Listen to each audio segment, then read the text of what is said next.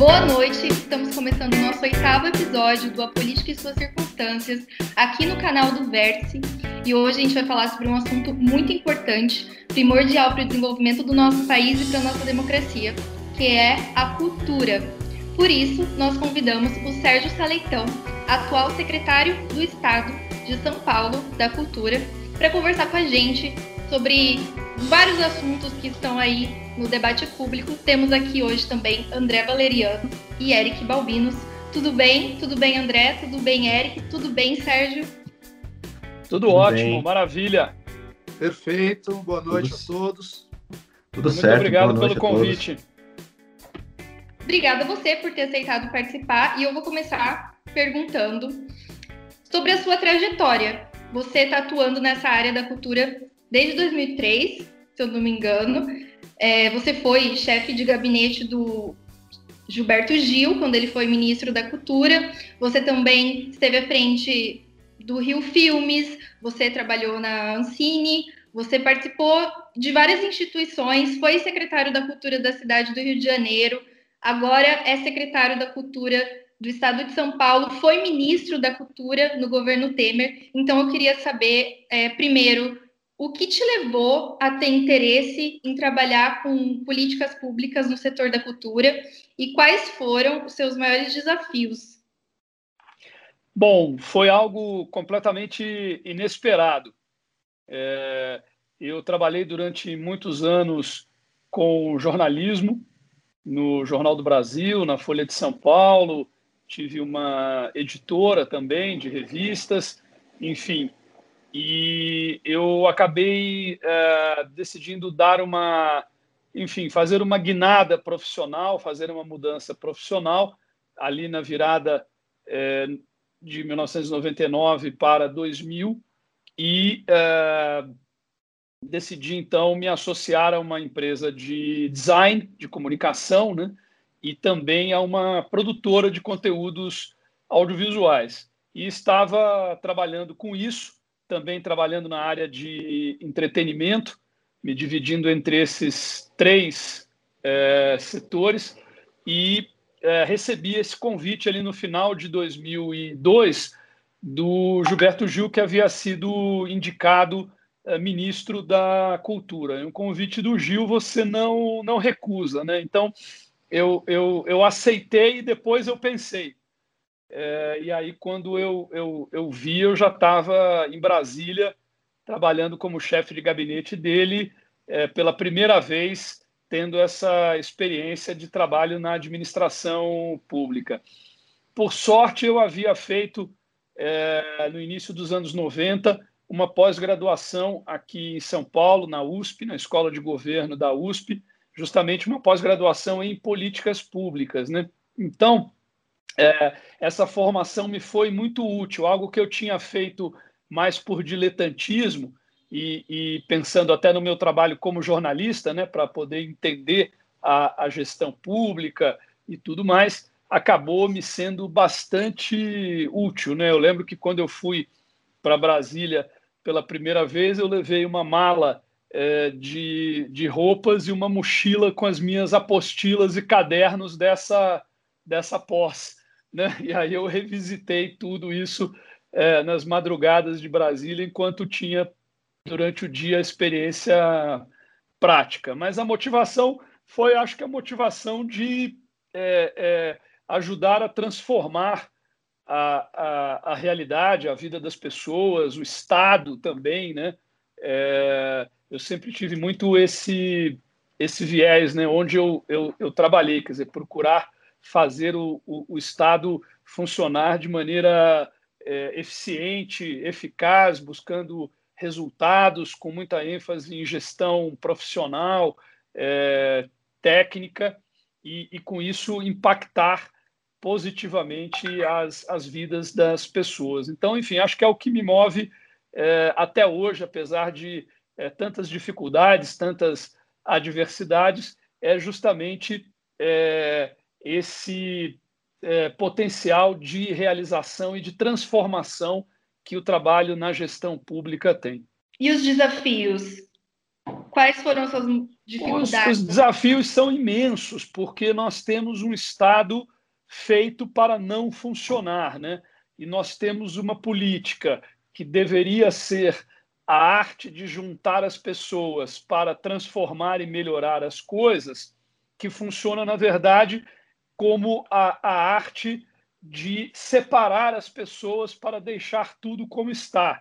Então, existe é, é, é, uma inércia fortíssima é, no Estado e na vida pública no nosso país, que se você tem um ímpeto transformador, realizador, você precisa, de certa maneira, buscar romper isso, ainda que seja no seu microcosmo, naquela área com a qual você está lidando. Então, eu acho que assim o grande desafio que eu uh, enfrentei ao longo aí desses 17 anos de trabalho na administração uh, pública foi esse, né, de botar a máquina do Estado para funcionar, uh, tomando naturalmente todos os cuidados para que isso não aconteça é, cerceando a liberdade dos indivíduos. Ao contrário, fortalecendo a liberdade, a autonomia e o livre-arbítrio. Uh, boa noite, secretário. É, a minha primeira pergunta que eu faço ao senhor é a seguinte: é, eu gostaria de saber do, de você é, como Isso, você. Vamos, vamos no você, deixa o senhor de lado. Perfeito. É, eu gostaria de saber, é, de sua parte, como você avalia as políticas públicas que foram adotadas esses últimos 20 anos uh, por governos, uh, por governos anteriores, no que seja fomento à cultura no país. Você participou, como você bem disse, de algumas dessas ocasiões, você participou uh, junto com, na época, com o Gilberto Gil, que comandava a pasta no governo do Lula, e você também comandou também durante o governo Temer. Eu queria saber a sua avaliação do que foi feito de que você considera que foi impactante e positivo para o fomento à cultura no, no país nesses últimos 20 anos, e o que, que você acha que poderia ser feito ainda de melhor, que você acha que poderia ser feito para melhorar ainda mais a situação, né, com, com, com o que tange ao fomento da cultura aqui no Brasil? Bom, eu acho que no que diz respeito à política pública de cultura em âmbito federal, sem dúvida que nós avançamos é, muito, é, sobretudo a partir da década de 80, é, a partir é, do fim do regime militar é, e da retomada da democracia no nosso país. É, aos poucos é, foram criadas novas instituições públicas, foram fortalecidas instituições públicas que já é, existiam. Nós avançamos também, de alguma maneira, no âmbito é, legislativo, nós criamos um mecanismo do qual eu sou entusiasta, eu sei que essa é uma questão polêmica e nós podemos até abordá-la aqui, mas uh, eu me refiro à Lei Rouanet, a Lei Federal de Incentivo à Cultura, que foi o grande instrumento de uh, fomento das atividades culturais e criativas no nosso país nos últimos quase 30 anos, né? Talvez um dos poucos mecanismos ou uma das poucas políticas que tenham tido uma continuidade e os resultados, independentemente do que a gente acha desse mecanismo, os resultados são muito é, positivos. Claro que há também é, muitos problemas, é, mas enfim, o que, que não está, o que, ou melhor, o que, que está imune a, a, problemas, né? O que, que está imune aos vícios e vicissitudes humanas. Mas, enfim, o fato é que a Lei Rouanet, na minha visão, representou um grande é, avanço. Acho que é, também é, tivemos muitos avanços é, nos governos do presidente Fernando Henrique Cardoso, depois também, é, hum, sobretudo no primeiro governo do presidente Lula, na gestão do ministro Gilberto Gil, também avanços e conquistas é, é, importantes. É, depois, nós tivemos um período, eu considero que o período do segundo é, mandato do presidente Lula e é, do primeiro e do início né, do segundo mandato da presidente é, Dilma foram aí já momentos de declínio, onde nós deixamos de avançar e retrocedemos em vários aspectos. É, o governo do presidente Michel Temer nessa área da cultura foi é, um governo de reconstrução, é, do, de, de, de é, um novo fortalecimento do Ministério da Cultura e das instituições públicas, de um retorno é, é, a, a, um resgate de políticas que haviam se perdido. Voltamos a, depois de um período de declínio orçamentário, voltamos a, a, a crescer, voltamos a fortalecer o IFAM e a política de é, patrimônio, a política de audiovisual, é, etc. E, embora nós tenhamos feito todo um trabalho de transição do governo Temer para o governo Bolsonaro, onde nós procuramos convencer é, o, o, o, novo presidente e a sua equipe da relevância, da importância da cultura e da política pública de cultura para o desenvolvimento é, do país, nós é, estamos assistindo desde 2019 é, um retrocesso muito rápido neste assunto, nesta área, o que é realmente lamentável. Enfim, então, para fazer um resumo né, bastante geral, né, bastante até eu diria superficial, mas enfim, nós estamos falando aí de um período é, é de 40 anos, né? É, é, seria preciso aprofundar cada um desses pontos, mas eu diria isso: nós avançamos muito a partir da nova República é, e é, a partir do segundo mandato do presidente Lula nós tivemos retrocessos significativos, importantes, e uh, depois uma tentativa de reconstrução, de novo fortalecimento da política cultural, e agora um, um, um, um período de retrocesso muito acelerado, o que é realmente lamentável. Eu queria aproveitar que você citou a Lei Rouanet, e esse é um assunto polêmico, mas não deveria ser. Né? Eu gostaria que você explicasse para o público a importância de mecanismos como a Rouanet, porque hoje existe um sentimento difuso né, na população de que quando utilizam incentivos à cultura ou editais, esse dinheiro seria retirado de outras áreas. Eu vi um internauta comentando esses dias assim que o dinheiro da Rouanet deveria estar sendo aplicado no SUS. Então, é, é muito confuso até para a população entender tanto como funciona né, a Lei Rouanet, como a importância dela para a economia do país. Então, eu gostaria que você desse essa esclarecida né, sobre o funcionamento da Rouanet e como esse incentivo volta para os cofres públicos. Bom, vamos lá. Acho que tem é, dois pontos iniciais que precisam ser colocados. É, primeiro, é que assim nós vivemos num país que é um país rico, é a oitava economia do mundo, né? É um país rico que é que tem uma população muito pobre. Esse é o nosso grande paradoxo. O Brasil é a oitava economia do mundo e está muito atrás em todos os demais rankings e indicadores. Quer dizer, se nós estivéssemos também em oitavo em educação, em saneamento, em acesso a serviços, em bem-estar, em liberdade econômica e por aí vai, nós obviamente seríamos um país é, do chamado primeiro mundo, né? um país desenvolvido. Mas isso não tira é, é, da mesa o fato de que o Brasil é um país rico, capaz de produzir muita riqueza.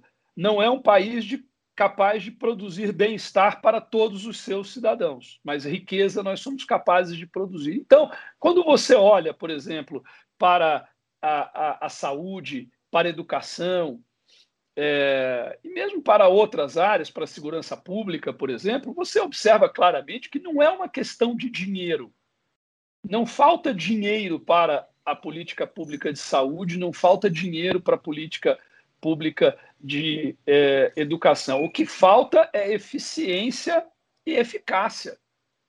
Ou seja, falta qualidade na, na gestão desses recursos. Há muito desperdício, há corrupção, há desvios e por aí vai. Quer dizer, se nós tivéssemos realmente todos os recursos que o Estado brasileiro, brasileiro arrecada na forma de impostos, que é um volume muito significativo de recursos, sendo esses recursos destinados de maneira adequada, sendo bem geridos, com preocupação com a eficiência, com a eficácia, com os resultados, realmente nós teríamos um grande impulso no nosso desenvolvimento. Então, acho que esse é o primeiro ponto importantíssimo. Quer dizer, não é porque você coloca um bilhão e meio de reais na lei Rouanet que a saúde no país é muito ruim ou que a educação no país é muito ruim. Se a gente pegar o gasto por aluno ou o gasto por pessoa atendido no SUS, a gente está em padrões de primeiro mundo. O problema é que o serviço é péssimo.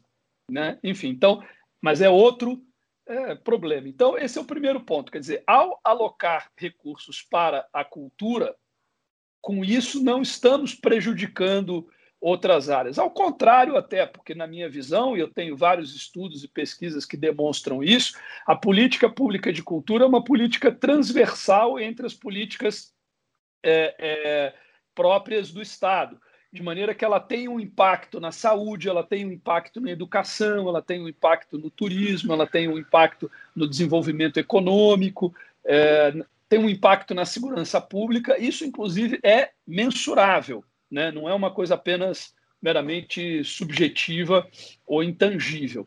É, enfim, então esse é o, o, o, o, primeiro ponto que eu acho é, importante colocar. O segundo ponto é que, na minha visão, sim, a cultura é uma atribuição do Estado. Aliás, na minha visão e na visão da Constituição de 1988, que, até onde eu lembro, está em vigor. Né? Portanto, é, é, até que ela seja é, reformada ou substituída, é, ela deve ser seguida. Afinal de contas, é a Constituição do Brasil. E a Constituição do Brasil estabelece muito claramente como uma das atribuições do Estado justamente a política pública de cultura, a preservação e a valorização do patrimônio é, histórico, a ampliação do grau de acesso à cultura e por aí vai, né? Enfim, eu acredito mesmo que sim, a cultura ela é uma das atribuições do Estado, a política cultural deve ser, e isso tem um impacto muito positivo na geração de renda, na geração de emprego, na geração de inclusão, na geração de oportunidades e na geração de desenvolvimento, seja desenvolvimento econômico, seja desenvolvimento humano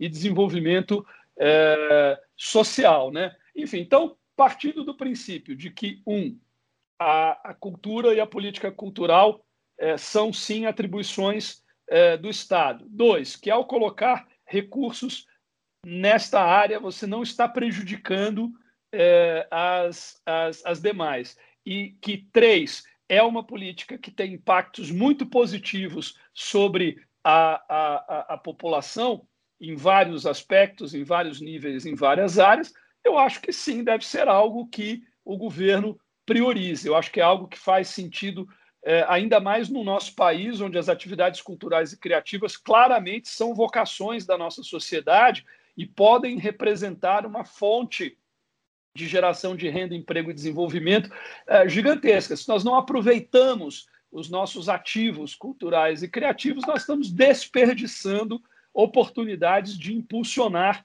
o crescimento é, do país em diversos é, níveis. Né? Bom, e finalmente eu sou daqueles é, é, que acreditam na ideia de que cultura é igual a civilização. Né? Enfim, então, é, termos um país culturalmente potente, culturalmente inclusivo, onde a população tem acesso a bens, serviços e experiências é, culturais, é algo que nos é, dignifica e é algo que nos impulsiona é, adiante. Né? Portanto, eu acho que, considerando todos esses é, aspectos, o investimento em cultura é algo que faz muito sentido é, aqui é, no nosso país e pode produzir resultados muito expressivos. Agora, precisa ter gestão, precisa ter rigor, precisa ter zelo, precisa ter mensuração eh, de resultados, precisa, eu insisto, ter foco em eficiência, eficácia, busca de eh, resultados, gestão, enfim, claro, tudo isso para que a gente possa maximizar os recursos e obter os melhores resultados possíveis. Perfeito, boa noite, secretário. É, na esteira dessa sua última fala, é, em 2012, é, eu acho que foi 2012, aconteceu em Porto Alegre um encontro uh, de gestores públicos de cultura uh, no âmbito da Unesco, e ali foi assinado a Agenda 21 da Cultura, justamente porque se entende que cultura é, ela traz o desenvolvimento cultural, ele traz também desenvolvimento humano, fomenta negócios sustentáveis para as sociedades. E ali naquele evento, os governos locais assinaram uma carta de intenções. Dentre estas intenções, havia uma muito espinhosa, que diz respeito à reserva de pelo menos 1% do, da receita destes governos para a gestão cultural, para o fomento de cultura e todas as atividades relacionadas. É, e o senhor, inclusive, atuou no governo Temer em um momento em que foi necessário para o governo ah, segurar né, as contas públicas, né, os gastos públicos. Gerou muita controvérsia também. Eu gostaria que você discorresse para nós como foi conciliar ah, estas duas necessidades, porque a necessidade de cultura, do fomento, uh, ela traz inclusão, traz muitos benefícios, porém nós temos também as contas públicas, essa necessidade de equilíbrio, né? Não, sem dúvida. Agora, é, quando você é, tem um projeto claro, né, quando você tem gente capacitada, quando você tem foco em gestão, em busca de eficiência, de eficácia, de resultados, você maximiza muito os recursos disponíveis, né? Ou seja, você faz mais com menos. Então, assim, é possível é, é, potencializar os resultados mesmo sem necessariamente elevar investimentos. É, nós estamos lidando aqui, Eric, com uma questão que não é muito abordada, eu não vejo esse assunto muito ser, ser discutido, mas é uma questão é, seríssima. Né? A gente às vezes fica é, perdendo muito tempo com embates ideológicos, né? Estado máximo, Estado mínimo, né? Quando na verdade nós deveríamos buscar o Estado necessário e o melhor Estado, né? É, que na minha visão é sim um Estado menor, mas um Estado mais eficiente, mais eficaz, um Estado que realiza mais com menos uh, recursos. Inclusive, para fazer isso, ele precisa ser menor, ele precisa ser mais ágil, ele precisa ser mais leve, ele precisa ter menos burocracia e ele precisa, claro, focar naquilo que realmente importa, naquilo que realmente transforma a realidade, impulsiona o desenvolvimento e eu creio que a política cultural está entre esses ou essas áreas é, essenciais. Mas, enfim, é, o fato a que eu me refiro é que é, é, que nós temos assistido é, nas últimas décadas na história do, do país é que o Estado vem crescendo, vem aumentando a arrecadação de impostos, só que vem também, por outro lado, sendo cada vez mais pressionado pelas chamadas despesas fixas, que são aquelas despesas obrigatórias despesas com pagamento da, da dívida, despesas com a previdência, despesas com o salário dos funcionários públicos e por aí vai. De maneira que a capacidade de investimento do Estado, que é, digamos assim, o melhor dinheiro que o Estado pode jogar na, na, na, na sociedade, na vida é, social, porque é aquele que de fato resulta em melhores serviços e resulta em benefícios para a população, isso vem diminuindo. Cada vez mais o Estado no Brasil existe para se manter. Então virou a finalidade do Estado, é ele existir, é pagar salários, pagar aposentadoria, é, é, compensar o déficit da Previdência, pagar a, a, a, o endividamento do Estado e acabou. Né? Recentemente, nós vimos aqui em São Paulo uma situação, um dado que é realmente preocupante. Em 2010, o governo do estado de São Paulo tinha 22 bilhões de reais no seu orçamento para investimento. Em 2020, o estado de São Paulo tem 4 bilhões de reais para investimento. Quer dizer, 18 bilhões de reais a menos. E nós temos que aí fazer também uma conta de inflação para saber o que, que representaria hoje os 22 bilhões de 2010, né? Certamente muito mais do que esse valor absoluto é, nominal. Então, daí a gente tem uma ilustração disso que eu estou falando. Quer dizer, ao longo das últimas décadas, o Estado brasileiro vem perdendo a sua capacidade de investimento, que é justamente aquilo que ele faz para impulsionar o desenvolvimento do país, para transformar a realidade, e ele vai se transformando numa máquina que tem é, é, moto próprio, que gira em torno do seu próprio eixo, que existe para é, se é, manter. E é justamente esse quadro que faz com que cada vez nós tenhamos menos recursos para a política cultural. Mas nós também temos menos recursos para é, é, a política de habitação, a gente tem menos recursos é, para todas as políticas que não têm uma defesa constitucional orçamentária, né? ou seja, tudo que não é saúde e educação. Que a saúde e educação, você tem lá é, é, os percentuais mínimos de orçamento né, determinados. Então, você não pode ter é, perda, mas todas as demais áreas vêm dividindo um bolo cada vez menor por conta disso. E é justamente esse assunto que nós deveríamos estar enfrentando. Eu acho que, às vezes, até no próprio campo cultural, há uma discussão muito corporativista, né? do tipo assim, ah, é, é, tem menos dinheiro para a cultura. A gente esquece que tem menos dinheiro para todas as demais áreas, não é só para para a cultura, né? E tem por esta razão. Então precisamos discutir o Estado, precisamos fazer a reforma do Estado. Sem a reforma do Estado, nós não teremos é, um Estado capaz de efetivamente contribuir para o desenvolvimento do país, seja pela cultura, seja pela educação, seja pela saúde, seja pela habitação, seja por qualquer outra área que é atribuição do, do, do Estado. Quer dizer, precisamos conceder, precisamos privatizar, precisamos nos livrar de tudo que não é, é, é essencial. Né? Precisamos rever radicalmente a questão da Previdência, porque é, é, eu sei que foi muito duro fazer a última reforma da Previdência e é maravilhoso que ela tenha sido feita, mas ela, na verdade, comprou 10 a 15 anos no máximo. Daqui a 10 anos precisaremos fazer uma nova.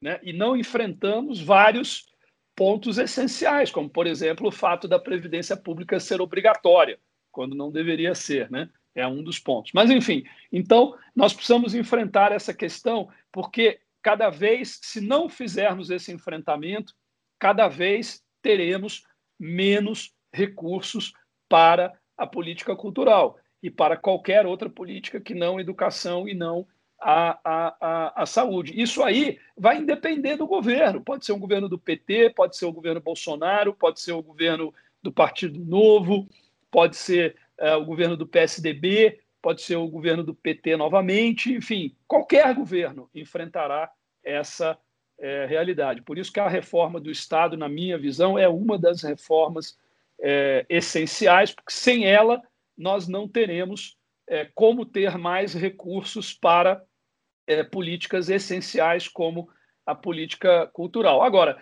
o que eu tenho sempre me dedicado a, a fazer é, bom, vou lidar com a realidade existente e vou fazer o melhor possível nesse, nesse quadro. E é possível avançar muito, é possível maximizar muito o alcance e os resultados da política cultural, mesmo sem aumentar os, os, os recursos uh, existentes para ela.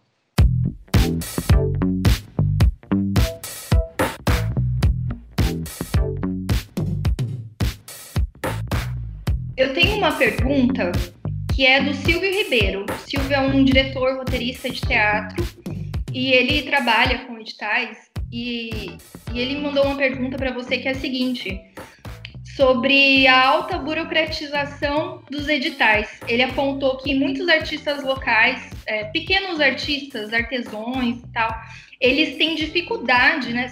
É, às vezes, artistas de origem mais humilde têm certa dificuldade de lidar com os editais, com a formulação dos editais e acabam sendo excluídos, não conseguem ter acesso a isso.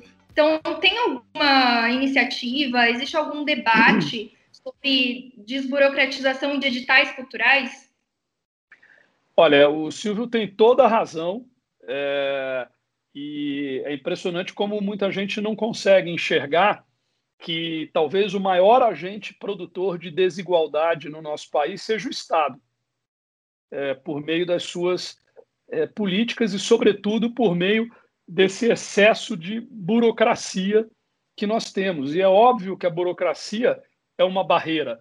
É claro que uma empresa grande ou uma empresa média tem como contratar uma assessoria jurídica, uma assessoria contábil, uma assessoria estratégica, uma assessoria de conteúdo para poder participar de é, licitações, editais, chamadas públicas. Agora, é óbvio que é, o, o pequeno produtor, o pequeno artista, a pequena empresa tem dificuldades imensas de lidar com esse leviatã burocrático que é o, o, o Estado brasileiro. Nós temos um exemplo radical é, é, no campo da política cultural. Uma das iniciativas mais interessantes é, da gestão do ministro Gilberto Gil é, no primeiro mandato do ex-presidente Lula foi justamente a, a, chamada cultura viva, né?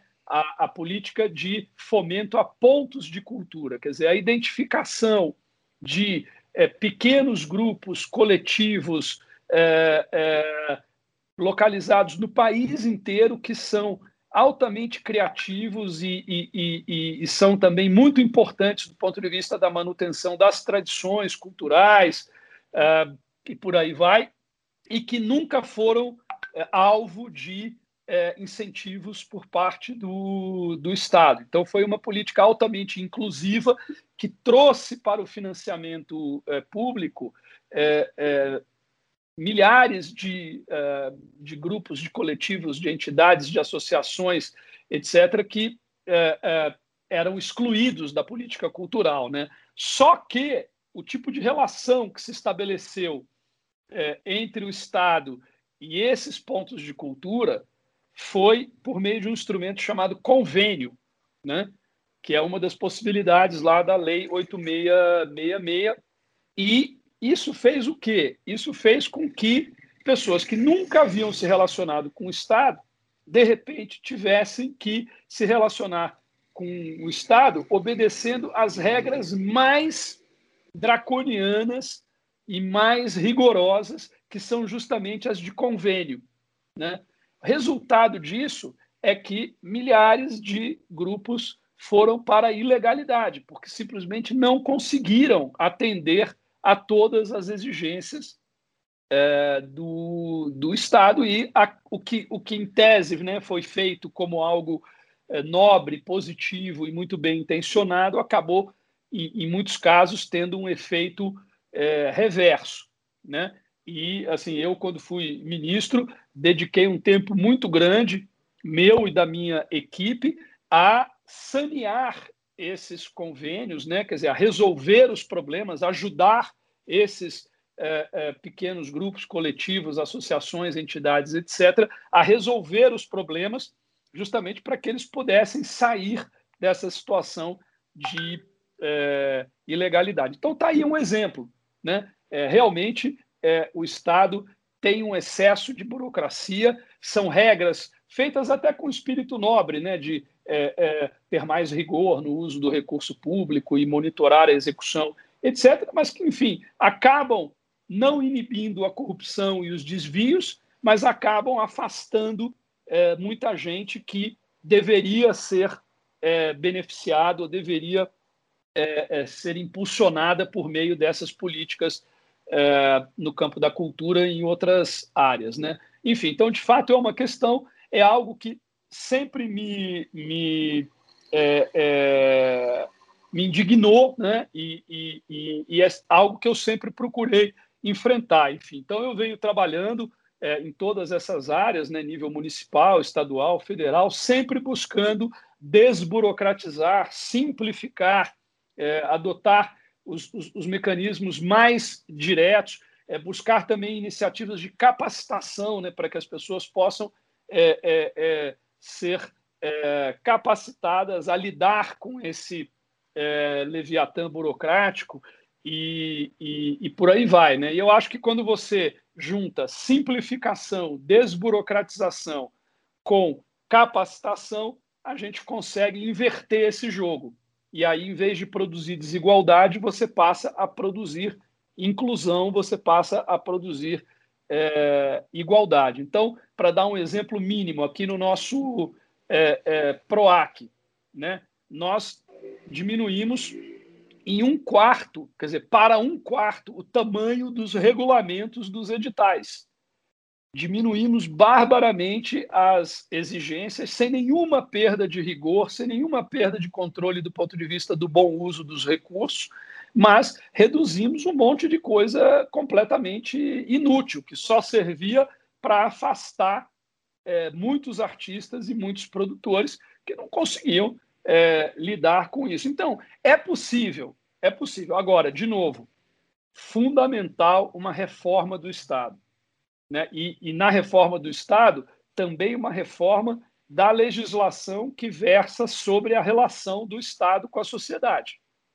Se não tivermos isso, é, nós é, é, esse esforço todo de desburocratização, de simplificação, que é vital, chega uma hora que você esbarra num, numa barreira intransponível. Quer dizer, a primeira obrigação de todo e qualquer servidor público é cumprir a lei. Então, assim, eu vou, é, e sempre faço isso, eu vou ao extremo, né? Mas chega uma hora que eu não posso fazer. Então, assim, se a lei manda que eu uh, exija alguma coisa, eu tenho que exigir isso. E aí não, não, não tem muito por onde é, escapar. Mas, enfim, eu acho que mesmo dentro do quadro atual, é perfeitamente possível, em âmbito federal, em âmbito estadual, em âmbito municipal, a gente simplificar e desburocratizar muito os instrumentos de política pública. Agora, dá muito trabalho. Então, assim, precisa realmente é, é, ter ânimo, ter disposição. Você vai enfrentar, como acontece comigo diariamente, um monte de gente que vai te dizer não, não pode, é, não, não dá. E aí, quando você estressa, você descobre que dá. Dá sim, é possível. Mas, enfim, dá muito trabalho, exige muita disposição, né? E agora, eu acho que faz parte daquele, daquilo que eu falei antes, né? Desse impulso de transformação. A gente não vai transformar a realidade, a gente não vai mudar as coisas para melhor se a gente não fizer uma reforma do Estado, se a gente não desburocratizar, não simplificar, é, é, não resolver de outras maneiras essa relação entre o Estado e a sociedade. Senão nós seremos agentes produtores de desigualdade e não o inverso. Uh, pegando o uhum. gancho na pergunta da Fran, é, tem a questão também da economia criativa, que é um conceito novo no âmbito do desenvolvimento humano e que ao longo das últimas duas décadas, pelo menos aliás três décadas, né, foi acolhido uh, pelas instituições brasileiras e mais recentemente, né, porque o ritmo institucional é mais lento, né, do que da iniciativa privada, uh, surgiram algumas propostas para implementar uh, políticas relacionadas a este novo conceito.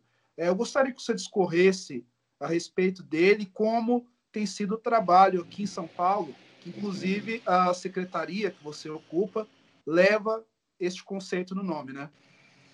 Exatamente. Essa foi uma decisão do, do governador João Dória, quando ele me convidou para ser secretário, logo depois da, da eleição de 2018. Eu ainda era é, ministro, nós tivemos uma longa conversa, e nessa conversa ele me falou que ele tinha esse é, desejo, quer dizer, de conectar a política cultural com a política de desenvolvimento do Estado, esse desejo de que nós incorporássemos é, a visão, a missão e as diretrizes da secretaria, essa dimensão econômica da política cultural e das atividades culturais e, e criativas, que é algo que faz todo o sentido é, quando a gente observa os, os, os números e percebe que é, aqui em São Paulo, as atividades culturais e criativas geram 3,9% do PIB do Estado, um milhão e meio de postos de trabalho. A gente está falando aí de uma geração de riqueza ano da ordem de 78 bilhões de uh, reais, algo que, além de tudo, uh, influencia e impacta positivamente outras áreas, outras cadeias é, produtivas, né? por exemplo, a indústria de eletroeletrônicos. Né? Por que, que as pessoas é, compram televisões? Né? Para ter acesso a conteúdos. Né? Esses conteúdos são produtos e experiências da economia é, criativa, né? para citar um exemplo. Mas, enfim, as teles e por aí vai, quer dizer, grande parte do que você faz com um computador e com um, um celular e o seu uso de internet tem a ver com economia criativa. Você, a maior parte das pessoas, quer dizer, as pessoas usam a maior parte do seu consumo de internet para assistir vídeos é, online. Esses vídeos são produtos da economia criativa. Né? Enfim, então é, é, algo realmente muito relevante, muito significativo, e quando isso está dentro de, do projeto de desenvolvimento, esse projeto de desenvolvimento vai mais longe, né? ele alcança mais pessoas e uh, produz resultados uh, melhores. Né? Como eu disse, é algo que faz muito sentido aqui no, no Brasil. Enfim, então foi uma decisão é, do governador que eu obviamente apoiei, porque é basicamente com essa dimensão que eu venho trabalhando ao longo de toda essa minha trajetória na administração é, pública. Eu cuidava muito disso lá na gestão do, do Gilberto Gil e depois em todos os demais lugares nos quais eu, eu, eu, eu trabalhei, né? essa conexão entre cultura e é, desenvolvimento, essa dimensão econômica das atividades culturais e criativas, e é algo que agora está no DNA da secretaria, foi totalmente é, incorporado. Né? E nós temos, então, por exemplo, produzido muitos estudos é, de impacto econômico de políticas públicas que têm revelado assim números realmente é, impressionantes e temos procurado formatar é, as nossas políticas públicas com o objetivo de produzir resultados não apenas exclusivamente culturais, mas também é, econômicos, ou seja, potencializar os resultados em termos de geração de renda, de geração eh, de emprego, geração de inclusão, geração de oportunidades e, portanto, geração de desenvolvimento. Né? Conexão com o turismo, por exemplo, quer dizer, o turismo é uma das formas que nós temos de rentabilizar ativos é, culturais. São Paulo tem um potencial não explorado de atração de turismo sensacional, porque é uma das maiores metrópoles do mundo, não apenas em população e em área, mas também em termos de oferta cultural. Nós temos aqui museus incríveis, nós temos uma produção teatral maravilhosa, uma produção de dança espetacular, de circo, de artes visuais uh, e por aí vai, é realmente incrível e que uh, uh, pode ser, já produz muito em termos de riqueza, de renda, de emprego e pode produzir mais ainda e com isso toda a população se beneficia. É impressionante, Eric, a gente observar e os estudos mostram isso, o efeito multiplicador do investimento público nessa, nessa área. Né? Nós fizemos, por exemplo, lá no âmbito do Ministério da Cultura, um estudo com a FGV sobre o impacto econômico da Lei Rouanet. Naquele momento, nós analisamos 27 anos da Lei Rouanet e chegamos à conclusão de que para cada um real de renúncia fiscal, ou seja, um real que a União deixou de receber, foram injetados na economia, portanto, gerando renda, emprego, etc., R$ 1,59. Quando a gente vai para alguns eventos especificamente, esse efeito multiplicador, que no caso da Lei Rouanet é de 1 para 1,59, vai de 1 vira 1 para 15, 1 para 16, 1 para 17 é, reais. Por exemplo, nós fizemos no ano passado, em parceria com a, a entidade representativa do teatro musical aqui de São Paulo e a FGV também, o estudo sobre o impacto econômico do teatro musical na cidade de São Paulo. São Paulo eh, era, pelo menos né, antes da, da pandemia, eh, o terceiro maior mercado de musicais eh, do mundo. Né? Em 2018, foram vendidos um milhão de ingressos para musicais. Né? E para uma renúncia, para um investimento do poder público via renúncia fiscal, Lei Rouanet e PROAC, aqui no âmbito do Estado, de 68 milhões de reais, nós tivemos a injeção na economia da cidade de São Paulo de um bilhão de reais. Então, quer dizer, o Estado abriu mão de 68 milhões de reais e, com isso, conseguimos gerar, por meio de uma atividade cultural, teatro musical, um bilhão de reais que irrigou as cadeias de valor todas dessa atividade, que remunerou os artistas, sim, mas remunerou também os bilheteiros, os pipoqueiros, as costureiras e por aí vai. Quer dizer, essas cadeias são cadeias altamente complexas, né? as cadeias da economia uh, criativa. Enfim, então, mais uma razão pela qual faz sentido o Estado investir em cultura no nosso país, porque os resultados, quando isso é bem feito, é realmente ou são realmente é, impressionantes, né? É um triplo ganho e esse caso do teatro musical revela isso. Quer dizer, primeiro você tem o ganho subjetivo, quer dizer, o quanto o, o, o contato com a arte, com a cultura impacta positivamente os indivíduos, o quanto isso nos, nos engrandece, eleva o nosso repertório, nos qualifica, nos aproxima, enfim, o benefício, digamos, humano. Né? Depois, esse benefício econômico, esse efeito multiplicador, quer dizer, investe 68 milhões, gera um bilhão de reais que, que, é, uh, uh, que se radia pelas cadeias de valor de uma atividade como o teatro musical. Em terceiro lugar, o Estado recupera isso por meio da arrecadação de impostos. Então, esse estudo mostrou que o poder público federal, estadual e municipal arrecadou com o teatro musical em 2018 cerca de 120 milhões de reais. Quase o dobro do que ele colocou na largada na forma de incentivo fiscal para atrair patrocínios para os 28 musicais que foram realizados em São Paulo em 2018. Enfim, então, assim, é, é, os números estão aí. Né? Foi ou não foi um negócio maravilhoso, seja do ponto de vista humano, seja do ponto de vista econômico, seja do ponto de vista é, social. E isso é economia criativa. Quer dizer, trabalhar o investimento em cultura também com esta visão e com essa dimensão é, econômica.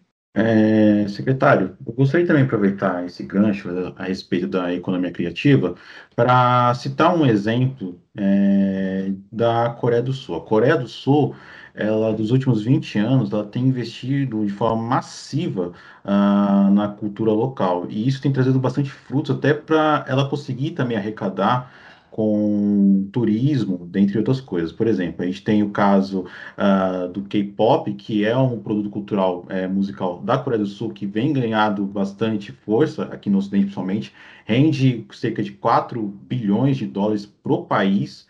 Né? Além também de que tem o cinema sul-coreano, nós tivemos esse ano o caso do filme Parasita, que ganhou praticamente quase todos os maiores prêmios do, do cinema, dentre eles o, o Oscar de melhor filme, e isso vem de um longo processo de incentivo, né, de fomento à cultura que a Coreia do Sul fez uh, em seu país. Né? E isso tem criado um soft power para o país atrair investimentos, é, atrair o turismo. Uh, e no caso do Brasil, o Brasil ele tem um também um, tem um soft power no que tange a cultura. Nós temos um país culturalmente rico, mas o que faltou para o Brasil chegar a um patamar, por exemplo, da Coreia do Sul hoje, de também ganhar muito com, é, pro, com a, a, música, também ganhar muito com o cinema. O que, que faltou para o Brasil chegar a esse patamar, na sua avaliação? Olha, é, na minha visão, o que faltou foi é, um entendimento disso que você descreveu de maneira perfeita e, e, trouxe um exemplo que me parece muito significativo, muito relevante, que é o da Coreia do Sul.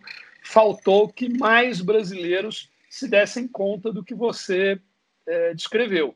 É, infelizmente, a maior parte dos brasileiros ainda não enxerga isso, não enxerga a arte, a cultura como atividades econômicas ou como um conjunto de atividades econômicas com uma altíssima capacidade de contribuição para o desenvolvimento do país e também com um gigantesco potencial que nasce justamente do processo constitutivo da nossa sociedade, aquela fusão, é, é, aquela hibridização única da matriz africana, da matriz europeia e da matriz nativa, depois é, com a agregação das sucessivas ondas é, de é, imigração, né? É, isso tudo criou aqui no nosso país um caldo cultural riquíssimo, muito diverso e muito potente. Assim, eu estou absolutamente convencido de que o Brasil tem todas as condições para ser a maior potência cultural do planeta no século XXI. Nós temos todos os ativos e todas as condições para isso. Ser no século XXI que os Estados Unidos foram no século XX. Eh, né? Mas para isso acontecer, isso será o resultado eh, de um processo social em que mais pessoas, mais cidadãos e mais agentes políticos realizem essa importância, realizem este potencial, realizem tudo, ou se deem conta, né? realizar no sentido de se dar conta, é, e aí sim realizem, né?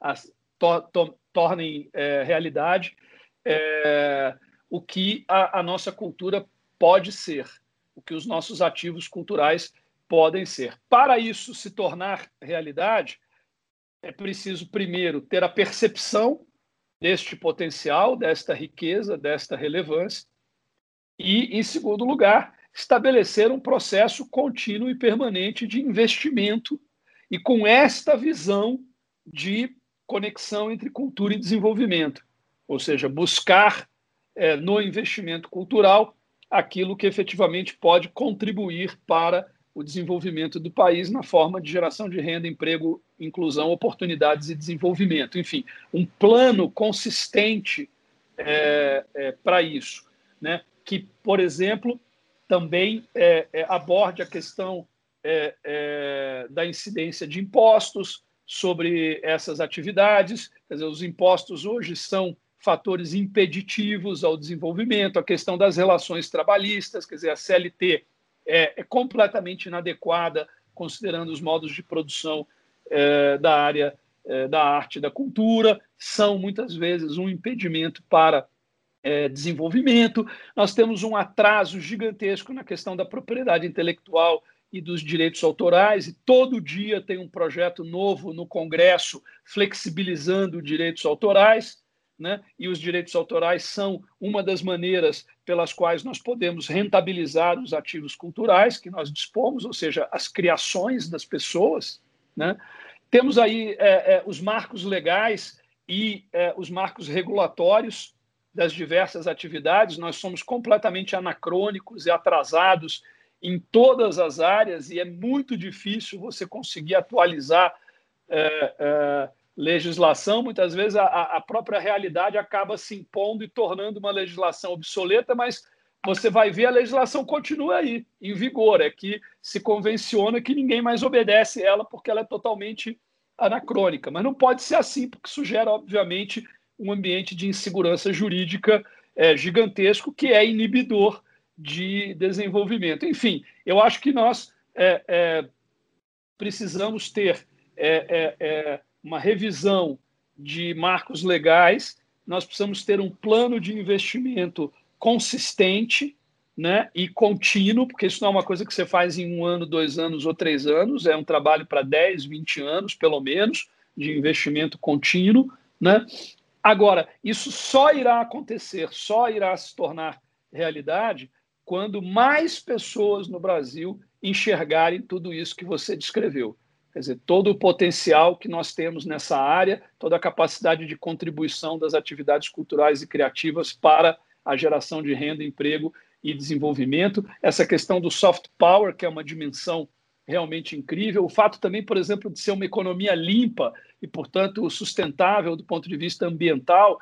É, o fato de ser uma, um conjunto de atividades com altíssima capacidade de agregação de valor, né?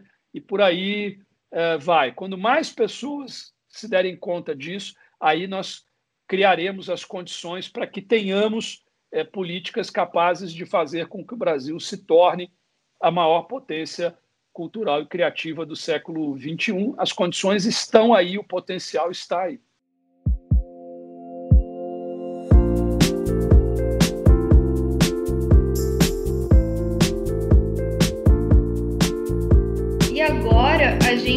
Desafio maior, né? Porque nós estamos em tempos de bolsonarismo e, e por isso eu gostaria já de perguntar para você como você tem visto né, a atuação do governo federal em relação às políticas públicas da cultura, a atuação do Mário Frias. Eu não sei se você chegou a ver que o Mário Frias, esses dias atrás, ele tentou interferir até na indicação da Academia Brasileira de Cinema a, a uma vaga ao Oscar, né? Na categoria ali de melhor filme internacional. Ele chegou a, a dar um ultimato para a Academia Brasileira de Cinema, dizendo que o filme tinha que estar alinhado aos interesses do governo, uma coisa que não faz o menor sentido, né? Então a gente vê que desde o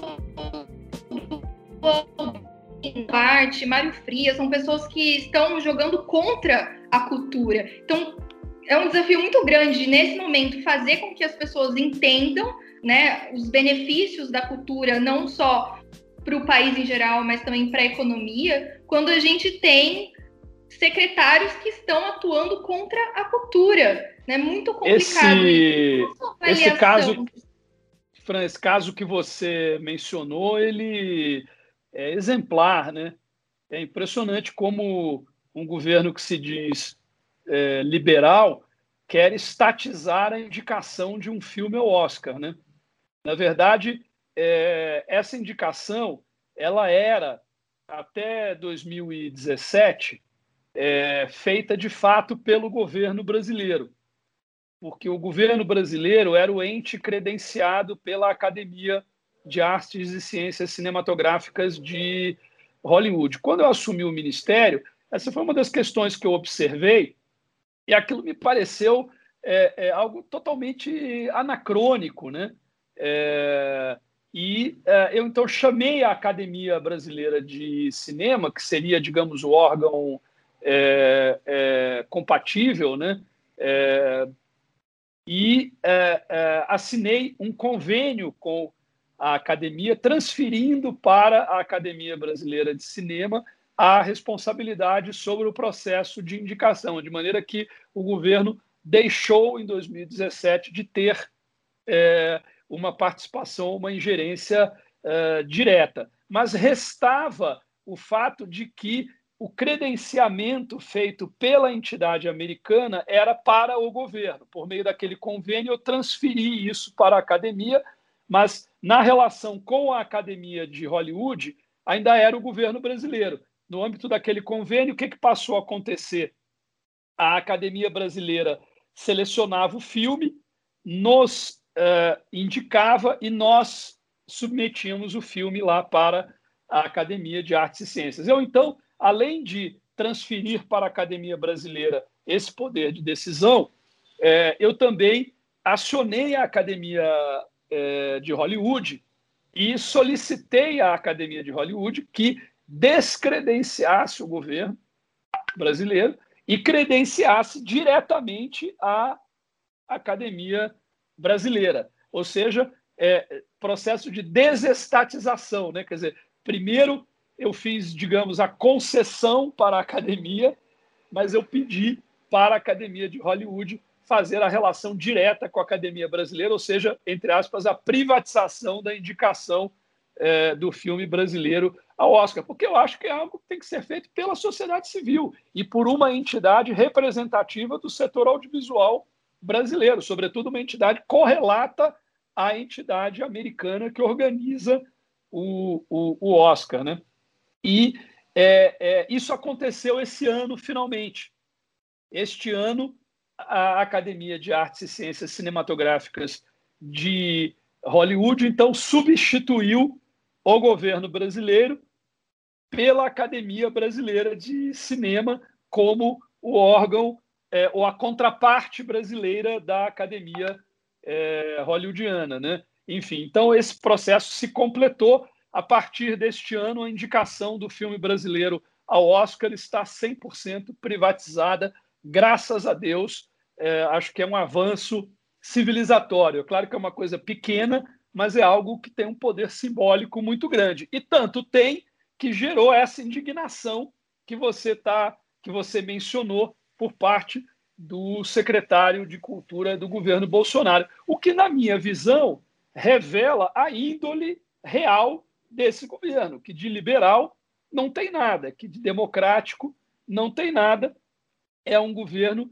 autoritário, estatista é, e é, é, é, também na cultura, não apenas em outras áreas, e que disfarça isso com é, um discurso pretensamente liberal que vem perdendo cada vez é, mais força dentro dele mesmo governo. Né?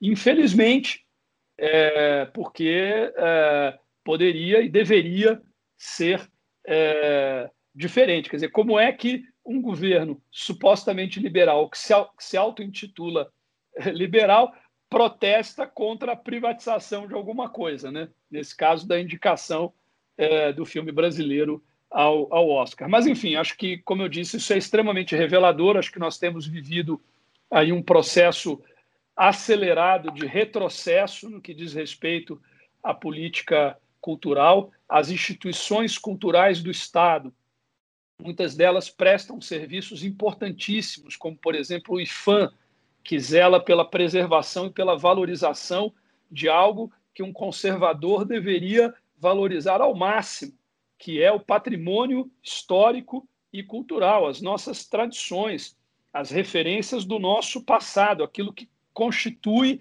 uh, os valores, os princípios e as referências da nossa uh, sociedade. Pois bem, o IFAM tem sido aparelhado como não aconteceu nos governos do PT, inclusive com a nomeação de uma série de pessoas altamente desqualificadas, sem nenhum conhecimento, sem nenhum currículo, sem nenhuma competência para trabalhar com essa finalidade, para as superintendências eh, estaduais eh, do, do IFAM. E isso tem acontecido na Fundação Palmares, na Funarte, nas demais eh, instituições, no IBRAM, que cuida dos nossos é, é, museus, né? Enfim, é impressionante. Quer dizer, por exemplo, o, o, o, o governo Bolsonaro, logo no início, deixou morrer no Congresso a medida provisória editada pelo presidente Temer, que é, criava a Agência Brasileira de Museus, é, com um perfil semelhante ao do SEBRAE, para a gestão dos museus. Esse projeto foi um projeto que nós criamos é, tendo em vista o que aconteceu lá no Museu Nacional do Rio, aquela tragédia incomensurável produzida por um mau modelo de gestão, ou seja, um modelo 100% estatal, museu gerido pela UFRJ. Ali é uma combinação explosiva entre um mau modelo de gestão e uma má gestão. Quando você tem essas duas coisas juntas, aí os resultados são os piores possíveis, né? Enfim, então nós vimos que a maneira de modernizar uh, a gestão dos museus federais, dos museus públicos da União, seria criar essa agência que é um órgão de direito privado, poderia captar recursos de terceiros, teria uma vinculação a uma CID, a uma contribuição social, portanto, teria uma receita própria, não correria o risco de ter uh, o seu orçamento contingenciado, como acontece com o IBRAM. Enfim, é mais ou menos o que acontece no SEBRAE, onde você consegue ter gente altamente qualificada e recursos de investimento, ou na rede sária de hospitais, por isso que a rede sária de hospitais é, é exemplar, né? Enfim, por causa do modelo dela, que é justamente esse é, é, que nós queríamos adotar para essa agência de museus. Pois bem, o governo Bolsonaro deixou essa MP morrer no Congresso, e manteve o modelo 100% estatal e agora está aparelhando é, é, o IBRAM, nomeando gente é, desqualificada para cuidar é, de algo tão importante quanto o Museu Imperial de Petrópolis ou o Museu Nacional de Belas Artes, é, enfim, entre ou o Museu de Ouro Preto, entre outros é, museus. Né? Enfim, então é um período realmente de trevas, não apenas enfim, na educação, é, em outras áreas, também na cultura. É, temos vivido aí um processo acelerado de retrocesso. e eu realmente espero que passe logo e, e, e, e, que a gente consiga fazer com que tenha o menor impacto possível. Mas, enfim, está aí, por exemplo, a crise da Cinemateca Brasileira. Como é que um governo que se diz liberal não consegue conviver com uma organização social fazendo a gestão de um equipamento público? É óbvio que o modelo de gestão por organização social é um avanço em relação ao modelo 100% estatal. O que o governo Bolsonaro quer fazer na Cinemateca é, entre aspas, reestatizar a Cinemateca. E o que nós tínhamos feito justamente no governo Temer foi avançar implantando o modelo de organização social que é, é, tem N benefícios e que é, por exemplo, o modelo bem sucedido que nós temos aqui no estado de São Paulo, que faz com que nós tenhamos, por exemplo, uma das 20 melhores orquestras sinfônicas do mundo aqui, que é a OSESP. É esse modelo de gestão por OS. Se a OSESP fosse 100% estatal, eu asseguro a vocês que ela não seria uma das 20 melhores orquestras uh, do mundo. Basta você ver as demais orquestras brasileiras que são estatais, onde elas estão nesse ranking. Né? Eu queria aproveitar que você citou a Cinemateca, porque a, a, Cinemateca agora ela entrou em pauta no debate público, mas até então não era muito falada, né? Primeira vez que as pessoas começaram a falar sobre a Cinemateca foi quando o Bolsonaro disse que indicaria a Regina Duarte para a Cinemateca, enfim, aquela coisa que a gente sabe que só demonstrou ali que ele nem sabia o que era a Cinemateca. E a Cinemateca ela está num momento muito crítico, porque ela precisa de uma estrutura de refrigeração para cuidar né, do nosso patrimônio histórico relativo ao nosso cinema nacional. Então, eu acho que seria interessante que você explicasse para o público o que é a Cinemateca, a importância da Cinemateca. É, isso também vai de encontro aí o que você falou sobre o museu, porque corre um risco sério de, de incêndio né, na Cinemateca. Os funcionários foram demitidos, o Mário Frias, inclusive, um dos primeiros atos dele, quando ele assumiu a Secretaria da Cultura, foi pedir a chave da Cinemateca. Eles tentaram também transferir a Cinemateca para Brasília, outra coisa que demonstra que eles não fazem a menor ideia do que é a Cinemateca. É, o setor de cinema está muito preocupado, porque ali estão né, vários arquivos históricos irrecuperáveis, né, a obra do Glauber Rocha. Então, eu queria que você esclarecesse para os nossos ouvintes a situação da Cinemateca e o que está em jogo, né? O que a gente pode perder caso aconteça um incêndio ali. Bom, a Cinemateca, Fran, ela é uma espécie de museu do audiovisual. É, ou seja, é a instituição que reúne, que abriga, que cuida da memória audiovisual do país. Então, todos os filmes que são produzidos anualmente, eles são depositados, têm as suas matrizes depositadas na Cinemateca para que a Cinemateca cuide disso e a Cinemateca faça com que esses filmes estejam disponíveis daqui a 5 anos, 10 anos, 15 anos, 50 anos, 100 anos. Né? E ela foi também, a partir do momento em que ela foi é, é, é, criada, ela passou a receber acervos de outras empresas, instituições, eh, etc., relacionados aí ao passado, à memória, ao patrimônio audiovisual do nosso país. É, é, o patrimônio, né, que é aquilo que, é, é, aquilo que nós, como país, como sociedade, fomos capazes de produzir ao longo da nossa história, é o patrimônio material e o patrimônio imaterial. E há também o patrimônio audiovisual, Dizer, o patrimônio material são as construções né, que representam este passado, é, o patrimônio e as obras físicas, é, o patrimônio imaterial são as nossas tradições, os nossos valores é, e as expressões artísticas. E o patrimônio audiovisual, obviamente, é tudo aquilo que a gente foi capaz de filmar né, e de transformar em obra audiovisual. Então, enfim, é algo que é importantíssimo. Você tem a Cinemateca Francesa, você tem várias cinematecas nos Estados Unidos, tem a Cinemateca Mexicana, tem na Alemanha, tem em qualquer país civilizado do mundo, tem uma ou mais cinematecas onde essa memória audiovisual daquele país está é, preservada. E isso, obviamente, é um grande ativo, até porque esses filmes eles não estão só ali parados, não eles estão vivos, eles podem ser rentabilizados, eles são ativos, não é apenas pelo lado cultural, da memória, o que por si só já seria significativo. É porque toda hora você precisa de uma imagem do passado, toda hora você precisa mostrar alguma coisa que aconteceu, e aí as emissoras de televisão, as produtoras audiovisuais, elas recorrem à Cinemateca e vão lá buscar as imagens para mostrar, é, é, enfim, é, filmes, referências, é, realizações artísticas, culturais, fatos históricos, etc., do nosso passado. Enfim, então, é uma instituição importantíssima. A Cinemateca de, é, é, aqui de São Paulo, que é a Cinemateca Brasileira, ela tem esse, esse nome, ela era uma instituição privada, havia uma associação que cuidava dela. Né? Nos anos 80, e isso foi algo que é, é, é, foi feito também com a melhor das boas intenções, com o intuito justamente de potencializar a Cinemateca, a Cinemateca foi, entre aspas, estatizada. Né?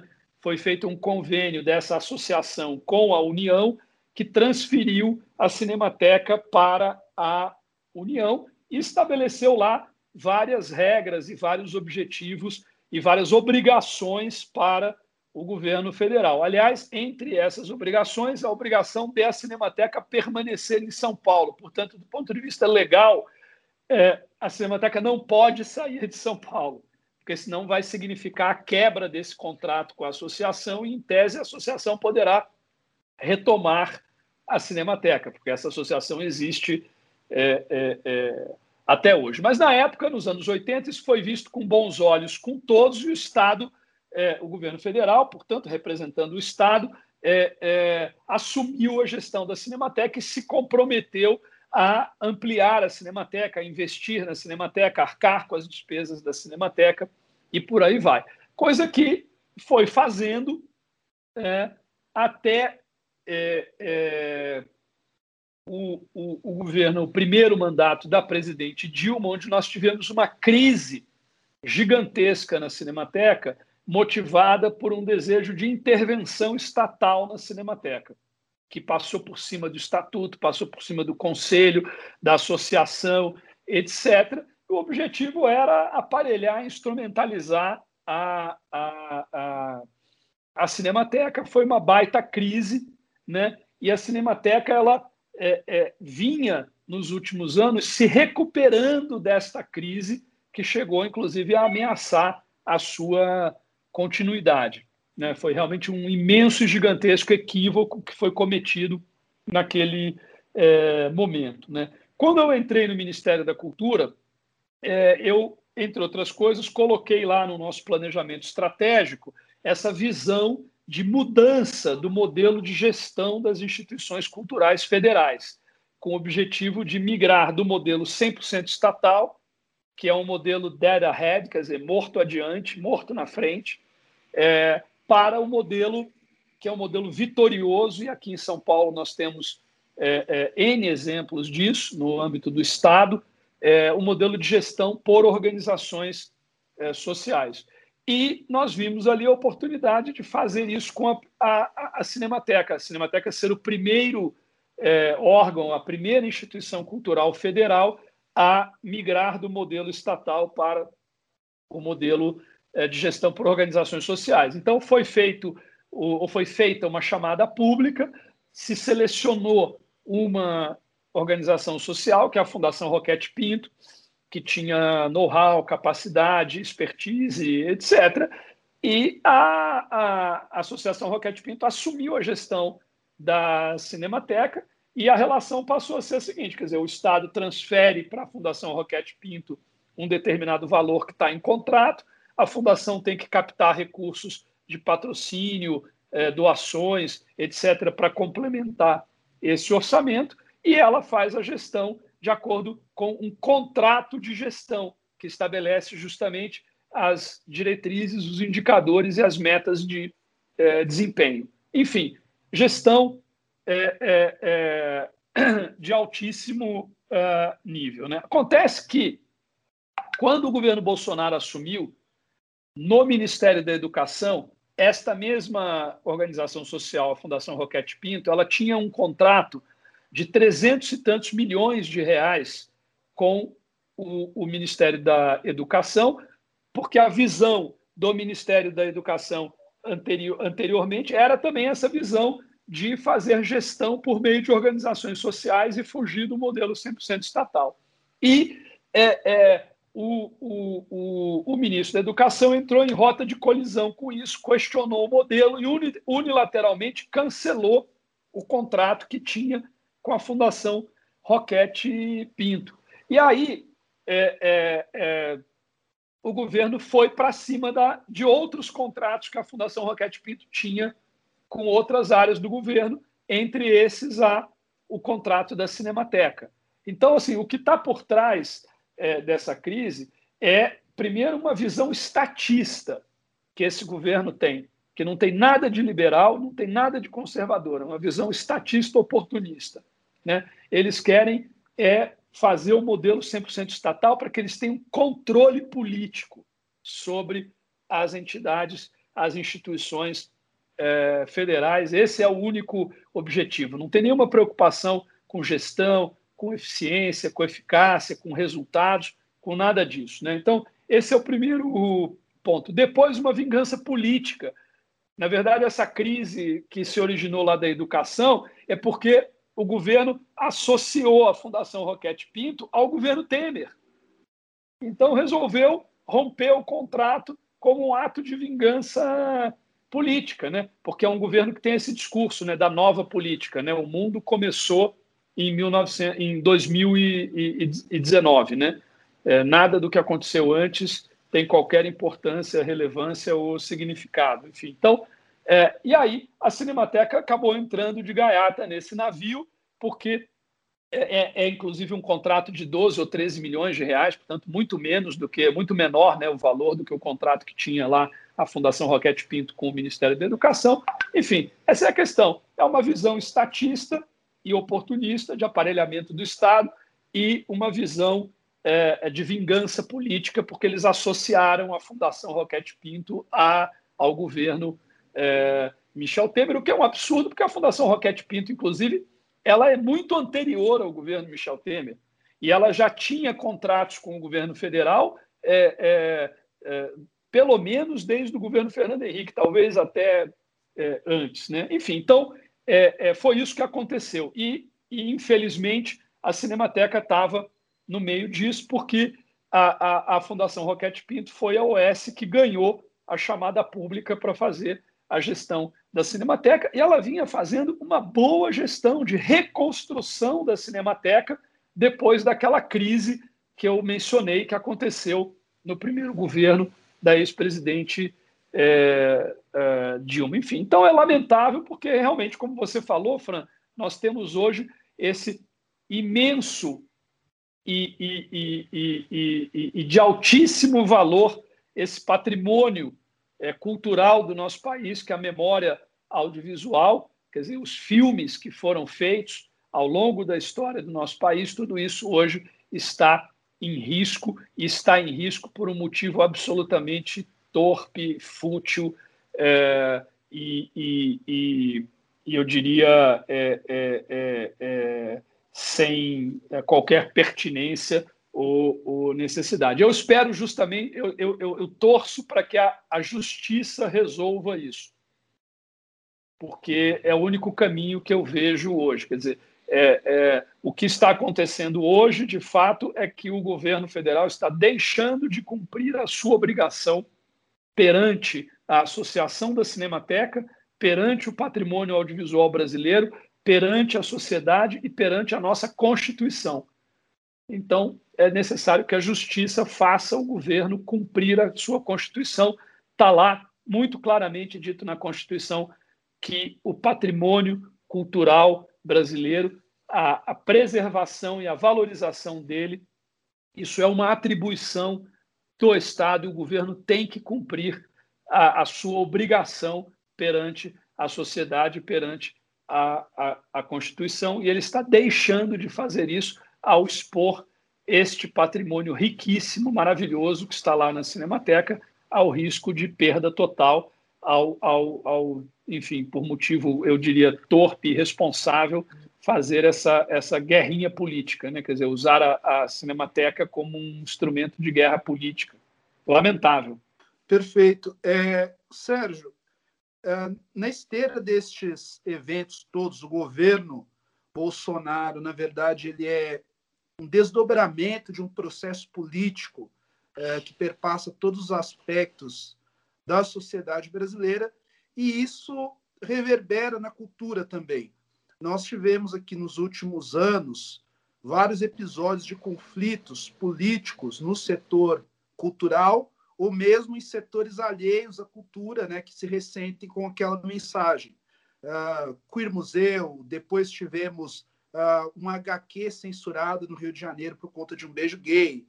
Uh, patrulhamento também é uma outra forma de patrulhamento ideológico na Flip, pelo menos em duas edições recentes da Flip, homenagens vetadas, é, e mais recentemente até uma lei aprovada, eh, se não me engano, em primeira instância na Assembleia Legislativa do Distrito Federal, que proíbe né, ou cria embaraços para exposições com nudez ou que atinjam de alguma forma a suscetibilidade dos religiosos. É, você que esteve uh, como titular né, uh, do Ministério da Cultura agora como secretário, e se não me engano, aconteceu algo semelhante aqui também. Houve até um deputado, eu lembro de um deputado aí do PSL, que eu não vou citar o nome, deputado estadual, que uh, publicou algumas mensagens nesse sentido, uh, por conta de alguma amostra uh, ocorrida aqui em São Paulo. Mas eu queria que você fizesse uma consideração a respeito como lidar, como gestor público, lida com esse tipo de pressão, seja de um lado ou de outro?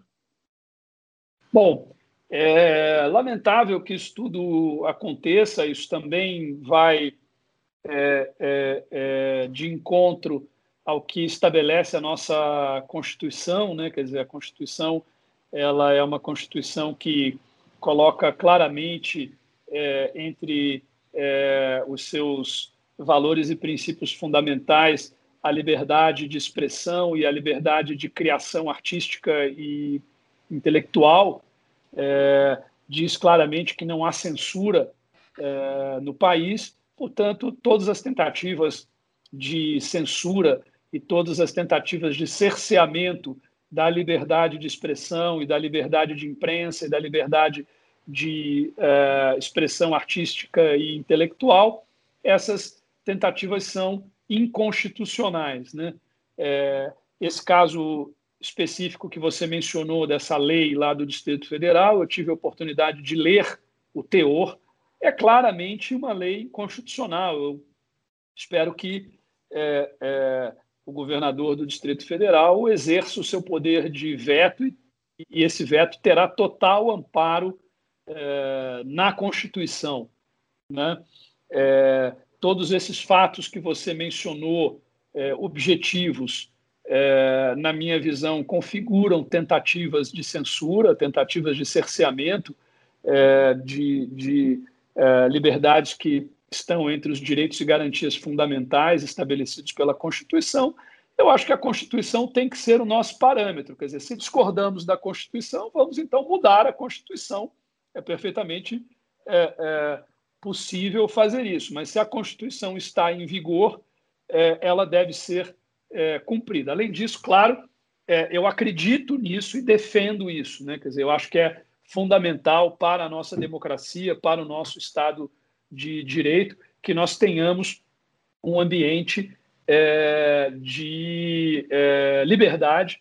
É, a liberdade, claro, ela deve ser regulada, né? A minha liberdade, ela uh, termina quando começa a sua, isso aí é absolutamente óbvio, né? E, e é claro que uh, nós temos várias leis que estão em vigor. Eu dizia, por exemplo, naquele caso uh, do Cure Museu, ou naquele caso do museu aqui de São Paulo, dizer que além da Constituição, nós temos leis, né? Enfim, então as pessoas que se sentem ofendidas, que se sentem ultrajadas, elas podem ingressar na justiça e caberá à justiça decidir se é, houve alguma transgressão, né, algum artigo do Código Civil ou do Código Penal ou de qualquer outra é, é, é, lei, né? Ou seja, cabe à justiça se é, posicionar e as pessoas que porventura se sentirem ofendidas, ultrajadas, podem e devem recorrer. Esse é o jogo da democracia, esse é o jogo do Estado de Direito. A justiça está aí justamente para regular a relação entre os cidadãos, entre os cidadãos e as instituições, entre as instituições, entre as empresas, entre o governo, enfim, etc.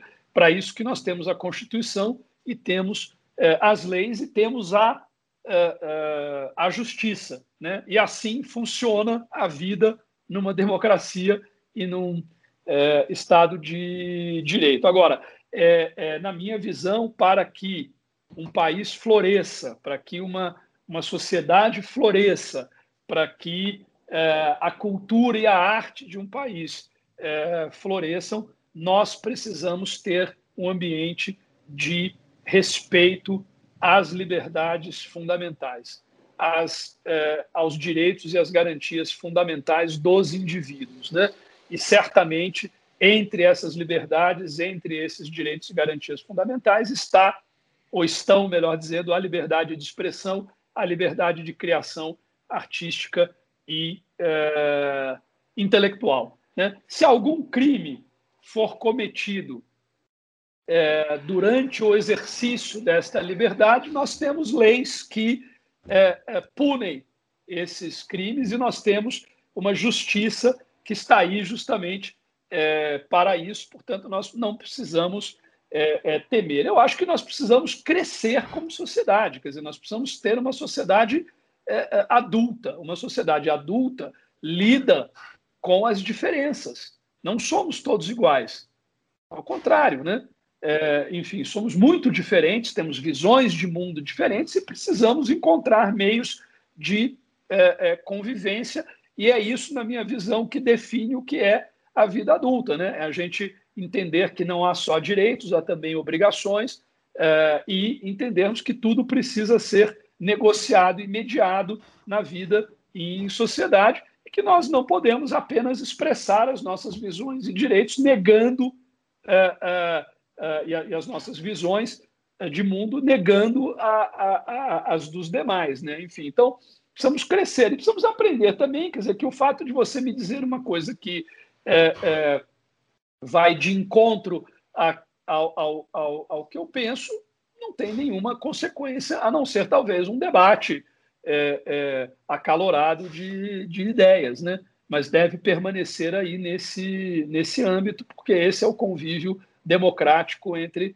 é, cidadãos é, é, adultos e, e, responsáveis. Enfim, eu acho que é, é, tudo isso que vem acontecendo talvez tenha a ver com o fato de que nós ainda estamos na infância da nossa democracia e, e nós estamos também na infância da democracia como um valor da sociedade dos, e dos indivíduos. Então, nós estamos aprendendo a lidar com isso e aprendendo agora num contexto muito específico de transformações aceleradas, em que nós temos uma coisa chamada redes sociais que impactam muito é, isso de diversas maneiras. Obviamente, esse é um assunto para uma live integral, né, ou para um, um, um, uma discussão específica sobre esse assunto. Mas, enfim, então, esse contexto é, é, exacerba ainda mais esse desafio, mas eu acho que é uma crise de crescimento, é uma crise de amadurecimento. Né? Nós precisamos superar é, é, essas infantilidades autoritárias, esses é, arroubos autocráticos, para constituir uma sociedade cada vez mais democrática, cada vez mais é, livre, cada vez mais tolerante, cada vez mais aberta à diversidade e à, e à pluralidade.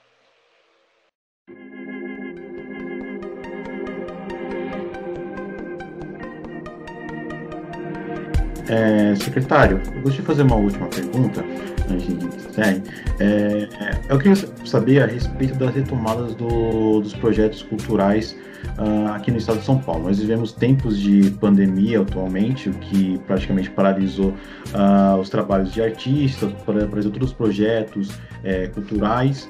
e isso impactou de forma significativa tanto os, os artistas mais, uh, mais relevantes, também aqueles artistas independentes. Uh, eu tenho praticamente duas perguntas que você respondesse.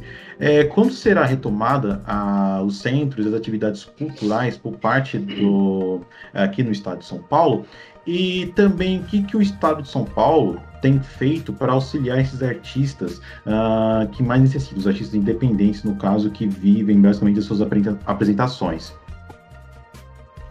Ótima pergunta. É, acho importante dizer que é, o setor cultural e criativo é um dos mais atingidos pela crise gerada pela pandemia do novo coronavírus.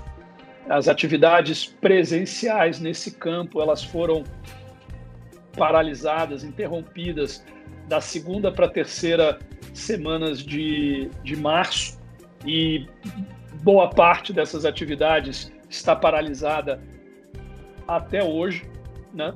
E uh, isso obviamente implica uma perda econômica muito relevante, né?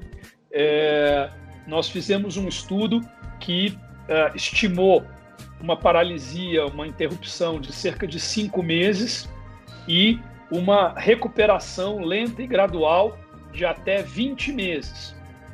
E com isso nós chegamos a uma estimativa de perda da ordem de é, é, 34,5 bilhões de reais apenas na cultura do estado de São Paulo. Né? É, depois a FGV fez em parceria conosco um outro estudo, e esse estudo traz a seguinte conclusão: que nós só vamos retomar o mesmo patamar de geração de PIB é, da cultura e da economia criativa do Brasil de 2019 em 2022. Portanto, nós teremos aí realmente um processo é, é, longo. A queda foi imediata, a paralisação foi imediata, o baque foi imediato, mas a recuperação será é, necessariamente é, lenta e, e, e, gradual. Né? A FGV estimou um prejuízo, uma perda no Brasil da ordem de 68 é, bilhões de reais. Isso é compatível com o dado do nosso estudo, porque São Paulo representa 47% da, do PIB criativo do, é, do Brasil. Né? Obviamente que essa é uma situação que preocupa muito o governo de São Paulo e, portanto, desde é, é, do início dessa crise, o governador João Dória nos deu a diretriz de atuar no sentido de mitigar o impacto da crise sobre o setor cultural e criativo de São Paulo e também preparar as condições para uma retomada mais acelerada, mais rápida do que o, o, o previsto. Então, nós tomamos uma série de uh, iniciativas.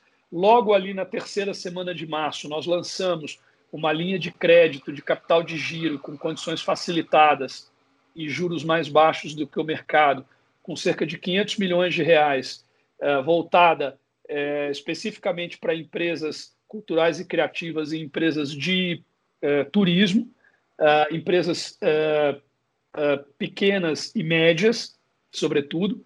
Depois, em seguida, nós lançamos uma outra linha de crédito de capital de giro, aí de microcrédito no âmbito do Banco do Povo, com 150 milhões de reais, operações de até 20 mil reais, aí pensando nas microempresas mesmo, MEIs, Eireles, etc. Né? Uh, nós uh, também é, fizemos um movimento muito rápido de migrar todo o trabalho das nossas instituições culturais para o meio virtual. Então, nós encerramos, suspendemos as atividades do, da Pinacoteca de São Paulo, do Museu de Arte Sacra, das oficinas culturais, das fábricas de cultura, do Projeto Guri, é, enfim, da OSESP, da SP Companhia de Dança, etc. Nós temos no ecossistema do cultural né, do Estado cerca de 60 instituições culturais altamente relevantes. Para se ter uma ideia, essas instituições culturais em 2019, as ações delas atingiram um público de 11 milhões de eh, pessoas. Uh, enfim, então nós migramos o trabalho do presencial para o online, criamos uma plataforma chamada Cultura em Casa, onde nós passamos a disponibilizar conteúdos dessas instituições e passamos a licenciar também conteúdos de artistas e produtores independentes. Então, a plataforma, ela de um lado é um meio de ampliação do acesso da população a conteúdos culturais de qualidade e de outro é também é, um reforço à difusão cultural e à geração de renda para artistas e produtores é, independentes. Nós também identificamos uma situação muito crítica em alguns segmentos, como, por exemplo, o circo, é, de emergência alimentar. Então, nós criamos um programa Alimento Solidário que distribuiu ao todo 14 mil cestas básicas para é, profissionais é, em é, situação de emergência alimentar, ou seja, pessoas passando fome, literalmente, é, durante, enfim, é, é, quatro meses, 3.500 cestas por mês, cada cesta dessas, dando conta das necessidades alimentares de quatro pessoas. Fizemos isso é, em abril, maio, junho e julho. E, finalmente, no início de julho, nós lançamos três programas de fomento: o PROAC Expresso ICMS, o PROAC Expresso Editais e o Juntos pela Cultura esses três programas reunidos, eles representam um investimento de 177,2 milhões de reais, recursos próprios do governo do estado, eh, na realização de 4.800 projetos culturais em todas as regiões do estado. Esses projetos devem gerar 54 mil postos de trabalho e eles vão representar a injeção na economia do estado por conta daquele efeito multiplicador, né, que eu mencionei é, no meio aqui da nossa conversa, é, um investimento é, ou um impacto econômico, melhor dizendo, da ordem de 267 milhões de reais.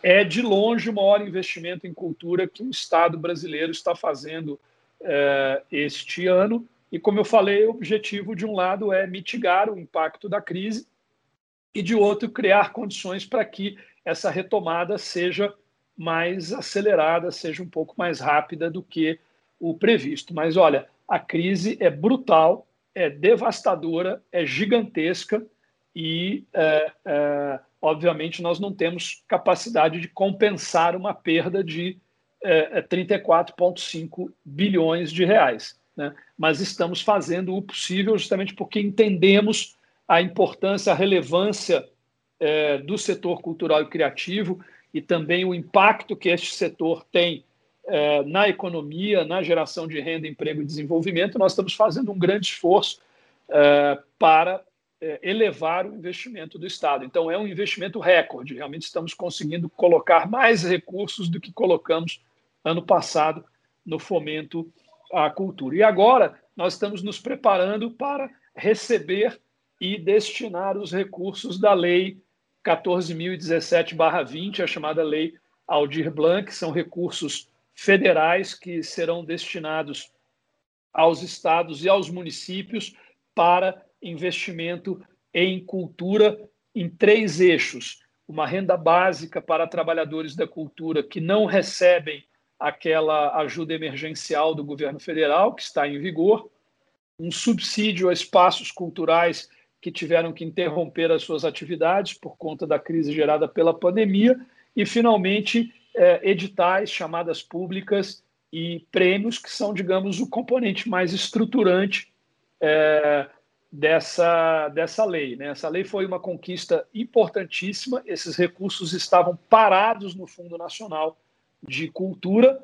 e agora serão destinados efetivamente ao fomento é, cultural. Nós ainda não recebemos esses recursos, né? A lei foi aprovada, foi sancionada pelo presidente. Semana passada saiu o decreto de regulamentação. Esse decreto trouxe vários problemas que estão agora sendo é, é, discutidos e nós estamos aguardando é, que os recursos sejam destinados aos estados e aos municípios. Aqui em São Paulo, nós vamos receber um total de 566 milhões de reais, parte disso para o governo do estado, parte disso para os 645 é, municípios. Né? E esses recursos eles têm esse caráter anticíclico, né? ou seja, é, de mitigar o impacto da crise e de criar condições para uma retomada mais acelerada, que é o que todos nós é, queremos. Em relação à retomada das atividades, finalmente, com isso eu, eu encerro, é, o Centro de Contingência da Covid-19 do governo do estado de São Paulo, que é formado por 19 especialistas em epidemiologia, são médicos, cientistas, e esse é o órgão que toma todas as decisões relacionadas ao Plano São Paulo, né?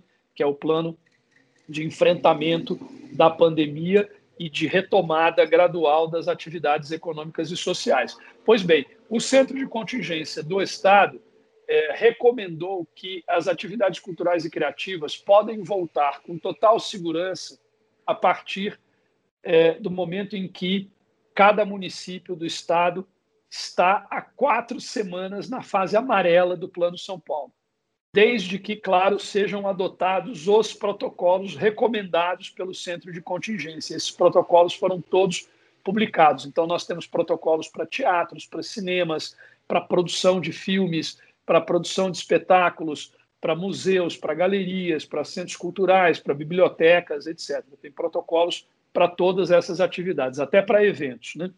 E então, essa foi a determinação do governo do estado. Na capital, a prefeitura teve outro entendimento e resolveu esperar que a capital entre na fase verde do Plano São Paulo. Mas há municípios que adotaram o entendimento do Estado. Então, por exemplo, na quinta-feira da semana passada, nós reabrimos um dos museus mais importantes do estado de São Paulo, que é o Museu do Café, que fica em Santos. Ele foi reaberto, teve 850 visitantes entre quinta e é, domingo e adotamos lá todas as medidas recomendadas pelo Centro de Contingência da Covid-19, medidas essas que fazem com que a experiência de ir ao museu seja uma experiência totalmente segura. Todo mundo de máscara, medição de temperatura na porta, distanciamento de um metro e meio entre as pessoas, apenas 40% da é, ocupação é, do espaço, as visitas têm que ser feitas mediante agendamento e por aí vai, né? Higienização é, permanente de tudo, disponibilização é, de álcool gel, é, acompanhamento dos funcionários, exames nos funcionários e é, em suas famílias e por aí vai. Enfim, então, é, com a adoção desses protocolos, dessas medidas de prevenção, é perfeitamente seguro, neste momento, uh, irmos a um museu, irmos a um cinema, irmos a um, um teatro. Agora, depende de cada prefeitura seguir ou não as recomendações do Estado e estabelecer em que momento é, as atividades podem voltar. Aqui na capital, portanto, voltarão quando a capital entrar na fase verde, o que deve acontecer em meados de é, setembro. Em outras cidades, na fase amarela, seguindo as recomendações do Estado, nós vamos, por exemplo, essa semana reabrir o Museu Felícia Lerner, que fica em Campos do Jordão, também com autorização da Prefeitura, seguindo os protocolos e por aí vai. Agora, é fundamental que a gente retome essas atividades logo, quer dizer, inicie este processo. Ele será necessariamente um processo, como eu falei, lento, gradual, porque as pessoas precisarão ter confiança. Então, não quer dizer que você reabrir um cinema no dia seguinte tem uma multidão na porta. Não vai ser assim. Né? Vai ser um processo lento e é, é gradual, mas ele precisa começar. Né? Quanto mais cedo começar, mais cedo nós chegaremos nesse momento de é, retomar o patamar de 2019. E é importante dizer que, é, é, reabrindo na fase amarela, nós estamos em total sintonia com o que acontece é, nos demais países, nos Estados Unidos, na França, na Alemanha, no Reino Unido, enfim, os melhores exemplos é, internacionais.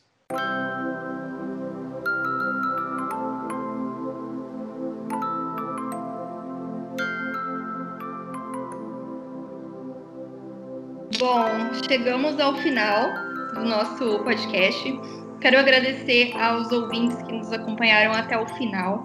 Eu acredito que foi muito esclarecedor foi muito importante porque em tempos de obscurantismo, pandemia, desmonte, é, de tudo que já foi feito em benefício à cultura, a gente precisa sim falar sobre cultura, defender o setor cultural, entender a necessidade dele, não é somente um dever nosso esclarecer isso para o público, mas eu acredito que é, é uma obrigação de todos nós fazer essa defesa. Então, muito obrigado, Sérgio, pelo seu tempo, esclarecendo todas essas questões para o nosso público. Obrigado por, por participar, obrigado, Eric, obrigado, André. Agora eu deixo para vocês se despedirem e se tiverem alguma consideração, fiquem à vontade.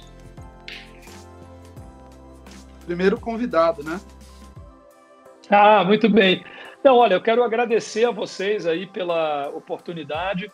Acho que foi uma conversa muito bacana, as perguntas foram todas ótimas. Acho que é, é, abordamos temas muito relevantes, muito é, pertinentes, é, a despeito aí de todos os problemas né, que nós temos em nível federal, a questão da pandemia. Eu acho que nós vamos sair desta crise atual fortalecidos enquanto sociedade, enquanto país e também no que diz respeito ao setor cultural e, e, e, criativo. Acho que nós temos sempre que buscar o lado positivo das coisas, ou pelo menos as oportunidades que as crises é, geram, né?